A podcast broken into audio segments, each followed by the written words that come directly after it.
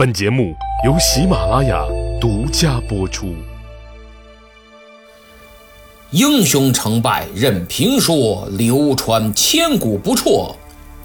曹刘诸葛故事多，无演义不三国。在郭图的建议下，袁绍派得力干将陈震前往江东下书，准备联合孙策共伐曹操。陈震肩负重任，不敢耽搁，星夜兼程。这孙策也是老熟人了，只不过最近咱们的重点都放在了曹操和关羽的身上，难免有些冷落了这位小霸王啊。话说孙策自平定江东以来，兵粮足备，于建安四年攻取了庐江，就是今天安徽庐江县以及合肥市的南部，大败庐江太守刘勋，逼降了豫章太守华歆，豫章就是今天的江西南昌。孙策是称霸长江以南的大部分地区。可谓英雄年少，出尽了风头。不过，占领江东只是这位小霸王的第一个小目标，他真正的理想是天下。孙策很聪明，他知道自己虽然称霸江东，但还没有官方的正式任命，所以当务之急是要一个名正言顺的官职。于是他命张宏前往许都，伸手向曹丞相讨个官做。曹操这边呢？当得知孙策平定了整个江东的消息，他马上敏锐地意识到，孙策可是一股不容小觑的势力呀。此人年轻气盛，血气方刚，地盘广袤，兵精粮足，只能为友，不可为敌。再加上自己正在全力对付袁绍，平定北方。如果此时孙策与袁绍联合，对他形成南北夹击之势，那真是危矣。看来当初青梅煮酒论英雄之时，还真是小看了这个娃娃。所以他给孙策的评语是：“失而难与争锋也。”孙策是只年轻的雄狮，想跟他争锋太难了。也有的版本说不是狮儿，是智儿，就是小疯狗。但甭管他是雄狮也好，疯狗也罢，都证明了曹丞相对他是真的担忧啊。不过别着急，他马上就又给曹操出了个大难题，那就是张宏来帮他讨要的这个官职。当朝大司马，这可是当时掌管天下兵权、拥有军队最高指挥权的要职啊！之前为了稳住袁绍，曹操已经让出了大将军的职位，现在如果再把大司马也给了别人，那自己这个丞相还当个什么劲？没兵权，还不如回家卖红薯呢。所以曹操心想，这个官职可不能给呀，但又不能得罪他孙策，这只雄狮可不好惹呀，怎么办呢？这个看似两难的单选题是难不倒我们的奸雄曹丞相的。他一面推辞说大司马这个官职啊过于重要，自己需要禀奏皇上之后再做商议。另一方面，曹操拿出了两汉帝王的看家外交手段和亲，他亲自做主，把曹仁的女儿许配给了孙策的弟弟孙匡为妻。曹丞相自以为做的是天衣无缝啊，把这个大司马的事儿啊就给搪塞过去了，可没想到孙策一眼。就看穿了他的良苦用心，哼，好你个曹贼！大司马，你是压根儿就不想给我呀？这和亲只不过是想把我稳住，然后一步一步将我纳入到你的麾下。呵呵呵，做梦！此时，孙策的应对之法就是和亲灭曹，两手抓，两手都要硬。一方面，他积极操办喜事，准备为弟弟迎娶这曹家的姑娘；另一方面，他派大都督周瑜招兵买马，聚草屯粮，加紧操练军队。随时准备偷袭许都，实现自己的宏图大志。这个时候，无疑是孙策的人生巅峰。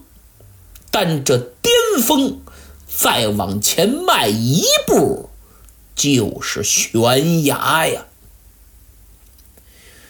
为孙策制造悬崖的人叫许贡。当时任吴郡太守，吴郡是当时孙策势力的首府所在之地。这许贡相当于首府的市长加卫戍区司令加九门提督。好家伙，真是位高权重啊！但许贡却是身在江东，心向曹。他一看，嗯，孙策这是要干嘛呀？这么大动静不对，他是要造反，这还了得！出于极强的责任心，许太守决定为曹丞相分分忧。这是标准的身居乡野而心怀庙堂。他连忙写下密书，详细描述了孙策的所作所为，派人送往许都。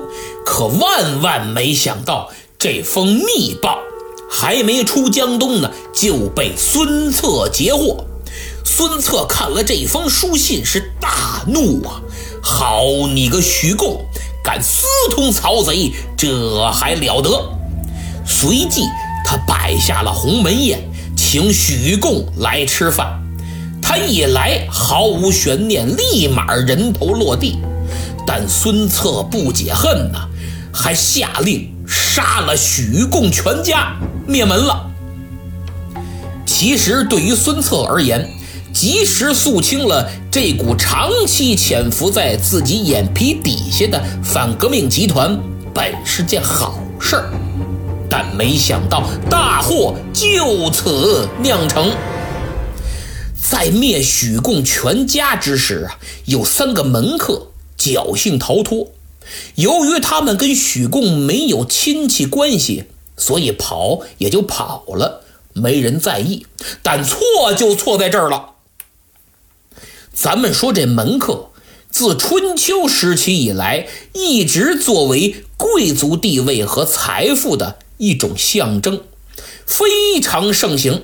但这些人中良莠不齐，有的是真才实学，有的。则徒有虚名，混吃骗喝。战国时期四公子之一的孟尝君就有门客三千，不仅多是鸡鸣狗盗的小伎俩。当他失势的时候，除了冯欢一直追随左右，三千门客几乎一哄而散。事实证明，真正懂得知恩图报。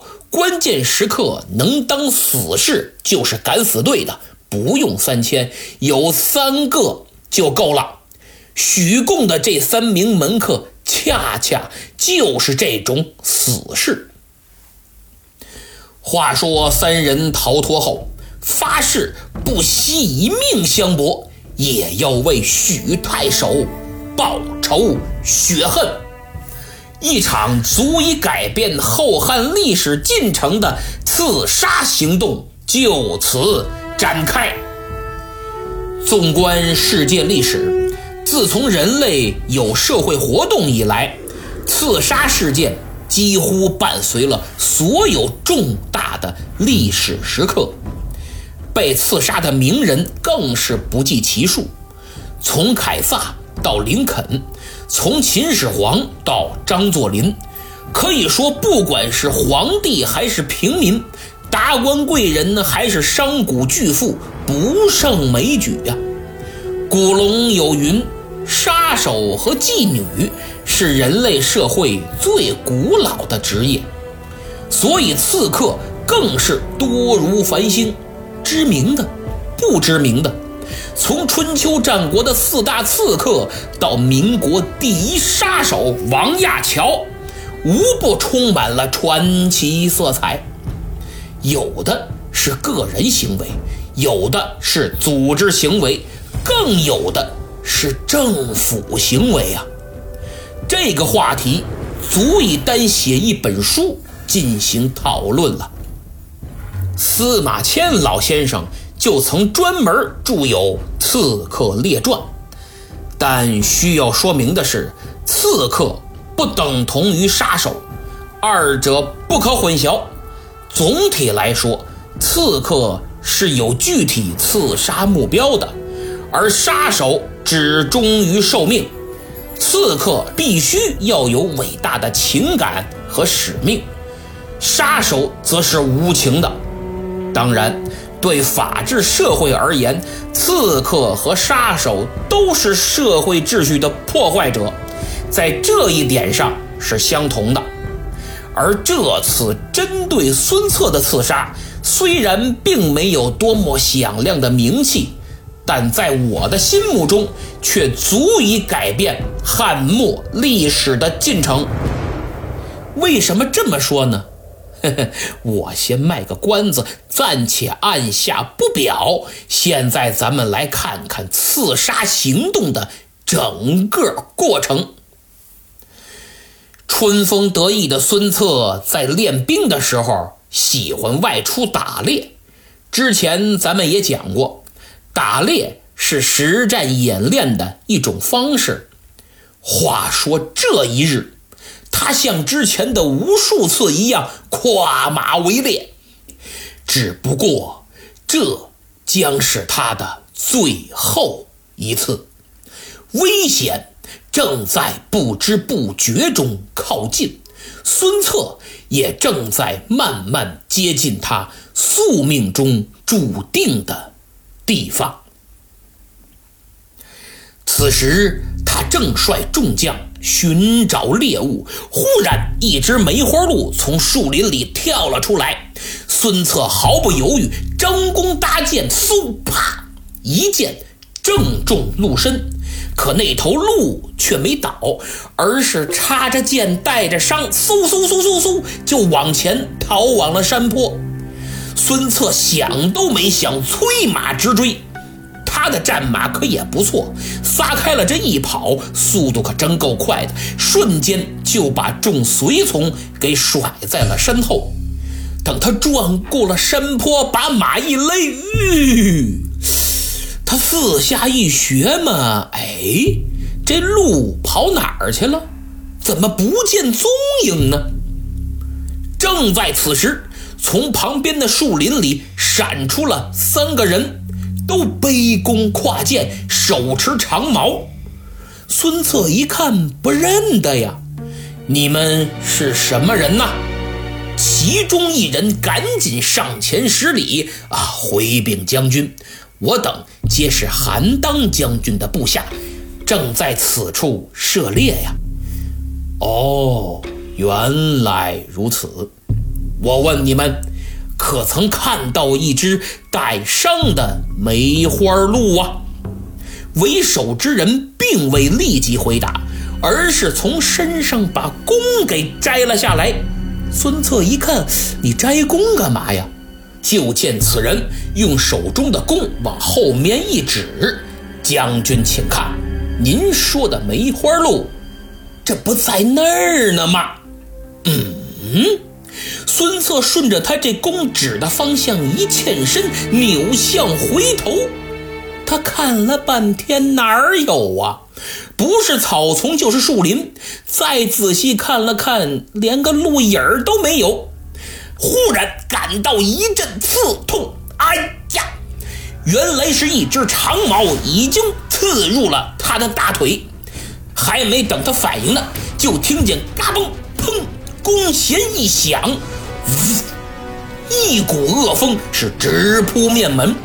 孙策知道不好，常年作战的经验告诉他，这是一支冷箭。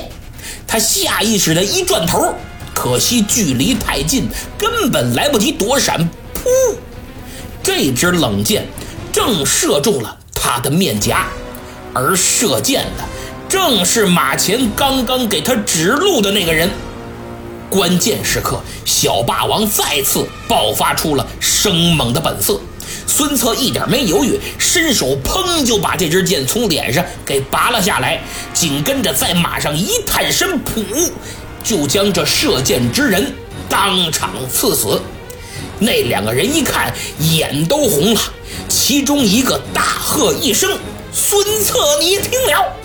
我等皆是许贡太守的门客，今日特来为他报仇。”说着话，二人拿着长矛，三步并作两步，冲到孙策的马前，往他身上就一顿猛戳。孙策顿时又负伤几处，脸颊流血不止啊！他大叫一声：“哎呀！”扑通，就跌落了马鞍桥。这两名门客一看，太好了，是冲上前来就想置他于死地。没想到这孙策呀，太厉害了！小霸王的名号可不是吹的。这要是换做旁人，身上这么多伤，脸上又中了一箭，从马上这么一摔，顿时就得昏厥。可这位小霸王摔落在地之后，马上起身，跟这二人就展开了殊死的搏斗。孙策手无寸铁，只有一张弓，他就持弓拼死抵抗，且战且退。正在这危急关头，程普率人赶到，孙策大喊一声：“杀贼！”程普带着人上去，就将这两名门客剁为肉泥。等他再回过头来，哎呀，孙策已然血流满面，身负重伤，昏倒在地。程普等众人赶忙将孙策抢回府中救治，当即派人去请名医华佗。不料华佗外出行医，只得将其弟子请来。俗话说：“名师出高徒吗？师傅不在，弟子也行啊。”华佗的这位弟子看了看孙策的伤势，眉头紧锁，因为一是这伤口在面颊，按现在的医学术语啊，就是三角区，位置比较特殊，处理起来非常有难度。二是这支冷箭的箭头有毒啊，毒已入骨，所以这位先生就告诉众人说：“孙将军恐有性命之忧啊！”看来此时华佗还没研究出刮骨疗毒的手法，或者说没教给徒弟啊。当然了，也可能这负伤的位置不适合这种疗法。大伙一听，别呀，说什么您也得救救我们家将军。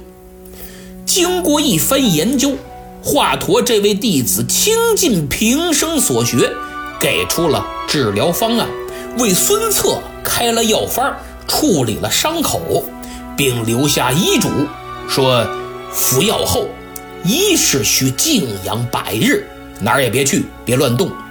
二是千万不可动怒，一点气都不能生，否则疮口迸发，到那时就是我家师傅来了，也无回天之力。孙策倒是谨遵医嘱，精心养伤。二十多天之后啊，伤口已经开始愈合。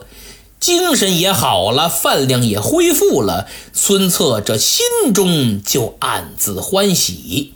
他一琢磨，嘿，还是自己年轻体壮，身体比别人都好，恢复的自然也快。哎呀，我这躺了这么多天了，憋都憋坏了。想到这儿啊，孙策不由得就下床活动活动。这一走动，觉得身体基本也没啥问题了，恢复的挺好，就打算着手处理一些政务。巧了，这陈震就是在这个时候来到的江东。闻听袁绍派使者前来下书，要联合伐曹，孙策很开心呐。一来他急于了解一下北方的局势，二来他也有联合袁绍共灭曹操之意。当下他就命张昭为袁绍来使安排好馆驿，明日要亲自设宴款待陈震。第二天，在酒席之上，孙策与陈震二人相谈甚欢，并就当前的局势交换了意见，对共同关心的问题进行了深入的探讨。面对袁绍诚恳的邀请，孙策一口应允，对双方愉快的合作表示非常期待。陈震很是高兴。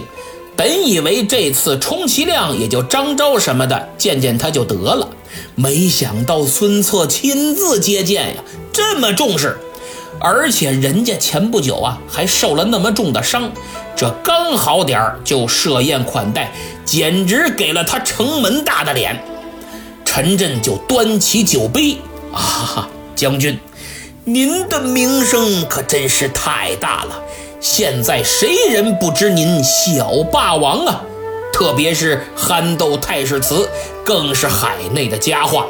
我家主公对您十分崇敬，早有结交之意，这才派我前来。呃，谁想刚到江东，就得知您被小人所伤，还好并无大碍，恢复的也挺快。望您好生养伤，早日康复，与我家主公共图大业。他这前半句说的不错，孙策也是得意洋洋。可后半句 就不高兴了。孙策心想：这好好的喝的挺开心，你提那干嘛呀？陈震其实也是好意。想以此来表示啊对他的关切，一看，哎呦，人家不乐意了。陈震也很会察言观色，赶紧呀就给岔过去了。总体来说无伤大雅，气氛还比较融洽。正在此时，出使许都的张宏派亲信回来汇报有关曹操方面的情报信息。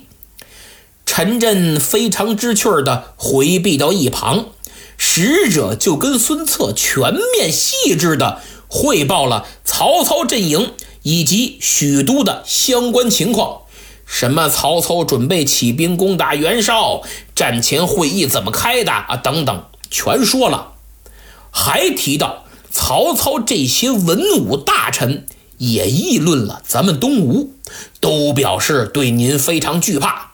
特别是曹操已经得知将军在操练人马，很是担忧啊，还说您是只雄狮。听到这儿，孙策心中不免暗自得意。可没想到，使者接着又说了：“呃，将军，只有一个人说了您的坏话。”哦，谁呀？怎么说的？禀将军，就是那郭嘉郭奉孝，他说您不足为虑，还说，呃，还说，讲。孙策气得眼都瞪起来了，呃，他说，他说您轻而无备，性急少谋，乃匹夫之勇，他日，呃，他日，呃，他日必死于小人之手。孙策一听，哎呀，可恼！嘡一脚就把桌案给蹬翻了，杯盘碟碗散落一地。他破口大骂：“郭家匹夫，安敢料吾？吾誓取许昌，你郭家居然敢诋毁我纣我，还说我必死于小人之手！你等着，我孙策发誓定要攻下许都。孙策这一怒可坏了，他面颊的金疮是顿时崩裂，血流不止。这给孙策疼的，就见他大叫一声，是昏倒在地。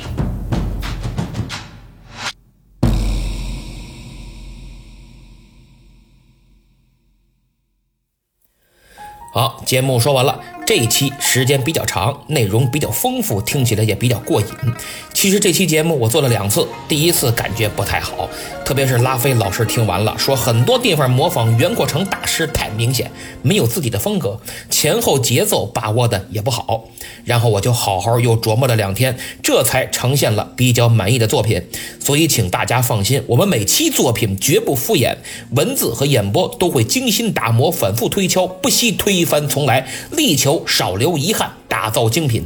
更新略有缓慢，还请大家多多理解。上期节目抢到沙发的是听友 Vicky 人，恭喜啊！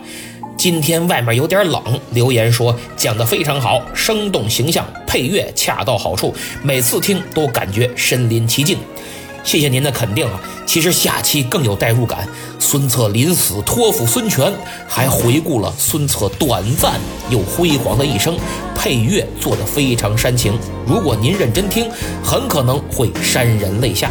当然，前提是必须有个好耳机。如果你没有，请点击节目购物车图标，那是西马官方出品的小雅 AI 真无线耳机，不仅音效好，还送一年会员，值得拥有。下面两位听友要求点名儿，一位叫我爱干饭幺零幺六，哎，其实上期我都点过你了，这期还让点，看来是真心喜欢咱们节目。另一位叫听友二三五五五三二八幺，他留言两次说让提提他，还给我发私信。看到听友这样热情啊，我心里真是暖暖的。听友无为下滑杠 wz 评论说。按说关二爷这么大的英雄，不应该用啼哭这么秀气的词，但是用在这个环境中，当真是神来之笔。一直以来，刘关张寸步不离刘备，就好比是这三人的头脑，关张是左膀右臂。离开刘备后，关羽委身曹营，张飞栖身古城。一旦回到兄长身边，那种心底最深处一直压抑的惶恐跟思念，如同潮水般涌出。常言道：“男儿有泪不轻弹，只是未到伤心处啊。”普通人如此，英雄豪杰亦然。这也从侧面表现出刘备的个人魅力。